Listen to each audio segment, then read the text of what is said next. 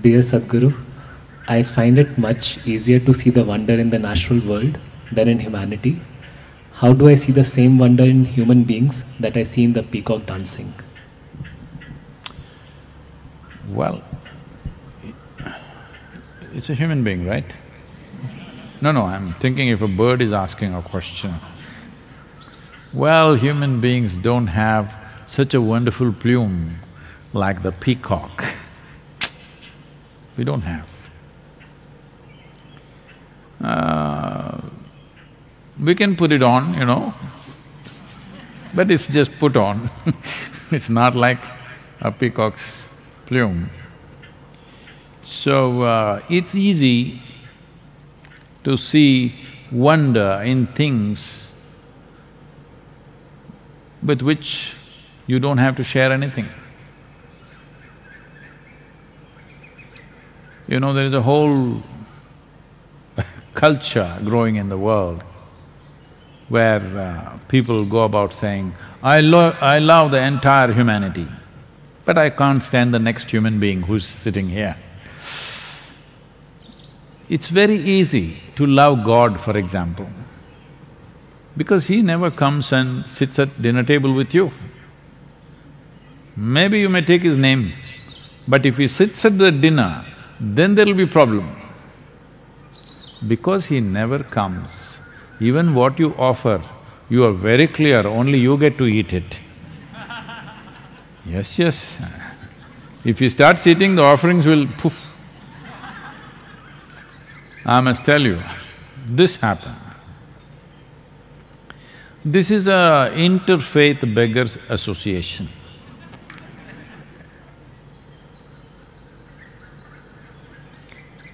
So, there are only three members. One Hindu beggar, one Christian beggar, beggar, one Islamic beggar.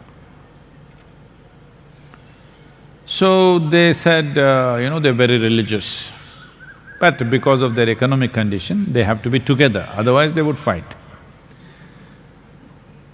So one day, they met under a tree and then the Hindu beggar wanted to show that he is really a devotee. He said, see, every day whatever money and stuff, you know, generally the money the, that comes to me, which comes in the form of coins and various small denominations. I write a large Om, Om, and then I throw all the money up. Whatever lands on the Om belongs to Shiva, rest belongs to me.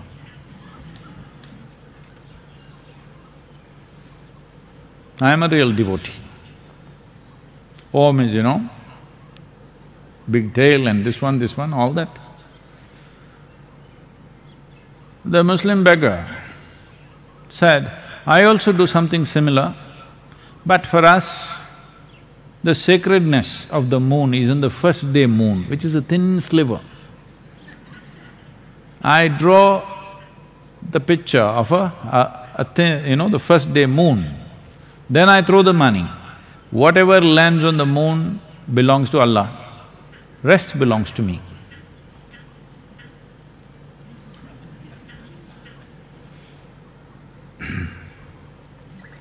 then they asked a Christian beggar, what do you do? He said, I'll take all the money and throw it up. Whatever is his, he will keep it, rest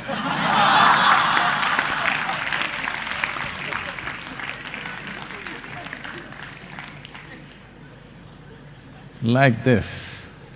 It's easy to love a wild bird which is dancing, which is beautiful, because it doesn't ask anything of you. It doesn't even like you, actually. It doesn't think much of you. Have you seen how a peacock looks at you?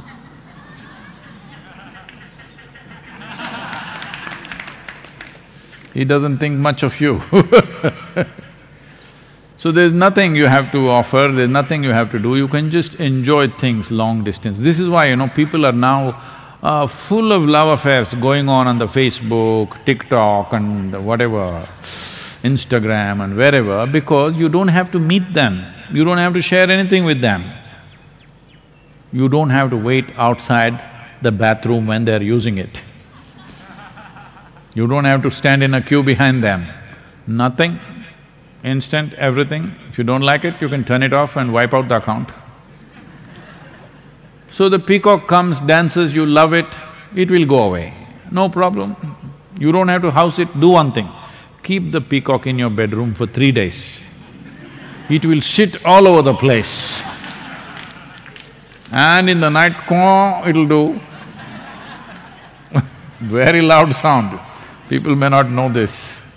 Every day, they're sitting on the roof of the place where I am, and pa poo pa they'll start in the morning, okay So keep the peacock in your house for three days, then let's see how much you will be. So, human beings are a difficult species, that includes you. So, don't make this… See, we are talking about not having distinctions of uh, race, religion, caste, creed, gender. Lot of talk is going on about this. I'm telling you, don't even draw lines about the species, why?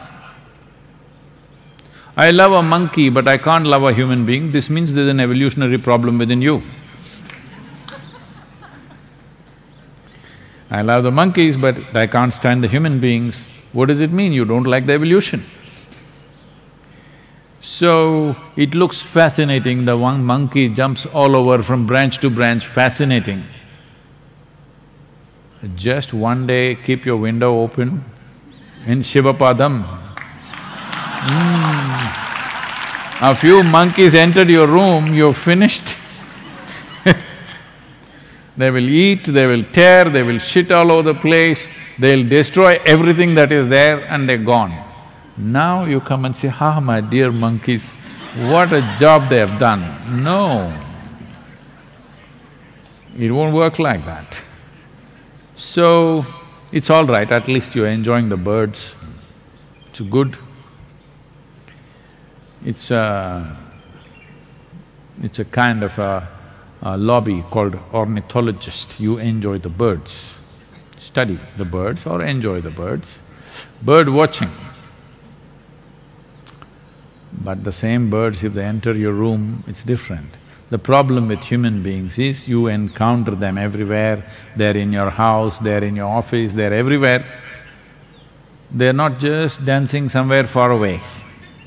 If they were just dancing far away, you would love them also.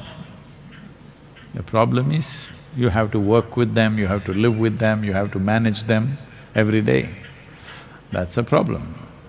So, I want you to understand this. Nothing wrong in you appreciating and loving a peacock dancing, perfectly fine. You must love him even when he is not dancing, that's fine. But the frog is uh, saying, where is the snake? When there are peacocks, they eat up the snakes. Every few days I'm bringing snakes and leaving them in the garden but these peacocks eat them up in no time. You like the peacocks. I also like them, but I would like some snakes also moving around, but they all get eaten up in no time. so, it is easy to love when there is distance. See, many people right now in these virus times, what are they complaining about? Their loved ones, they're cooped up with them in the house. Big trouble. Domestic violence has increased hundred, you know, hundred percent, some people are saying, in other, some countries, all kinds of troubles, everybody's uh, ask seeking advice, what to do, how to manage this family. These are the same people you were missing because they were going to office every day. Why are you gone for so long? But now they are home and trouble. Distance is a wonderful thing. Death is a fantastic thing. See, dead people are always loved by everybody. Have you seen this? The moment they are dead, they just suddenly become worship worthy. Why did you not worship them when they were alive? How come the moment they are dead, they became worship worthy? Anywhere in the world, they'll put them up and do this, put flowers, do whatever. Just because they're dead. When you're… when they were alive, you were not willing to do it. When they're dead, you're doing it. That means what? no, I don't want to say it, you know. When they were alive, you were struggling with them. The moment they die, you worship them and you miss them and you love them. What does this mean? You're waiting, probably? Not a good thing at all. So, let's look at this carefully. Your problem is this, that you have a defined characteristic of your personality. You're looking for something which does not step on your persona. But human beings, you know, not every human being respects your boundaries, they step on it inevitably, some of them out of ignorance, some of them by intent like me, you know. Always by intent stepping on your boundaries. So the moment somebody steps on your boundaries, you feel that person is a problem. The peacock is outside your boundaries right now, it looks very beautiful. If it steps into your boundary, you will see him also as a big nuisance. Yes, you will. Whether it's a peacock or another bird or a monkey or a donkey or whatever, from far everything is nice. So right now there is a distance between you and these creatures. So you're enjoying it, enjoy that, nothing wrong with that. But the important thing is, if you create a little distance between yourself and your own personality, you will see you will even enjoy yourself. And once you enjoy this person, you will see everybody is wonderful. Yes You're not getting it I'm saying once you enjoy this person, everybody seems fantastic. You can enjoy everybody because uh, now you see people for who they are, not having some framework into which they must fit into, they don't fit into that. This is why in India, we created characteristics of a god in such a way it's impossible to accept that man if he was here. You know, a Krishna, a Rama or a Shiva, you cannot accept these people. Ask the ladies, will they accept a Rama as their husband in their life? They will not. Ask… ask them, will they accept Krishna as their husband in their life? They won't, because it's too much trouble. But with six thousand years of distance, how wonderful they look. How fantastic. And Shiva, impossible man. Okay just anything and everything that you can think of, he is. So, this was… the character of a god was built like this so that if you can be really looking at him for all that he is and still absolutely accept him and look at him in a worshipful way, you will have… if you accept Shiva the way he is, you will have no issue with a single human being on the planet. So you must do that.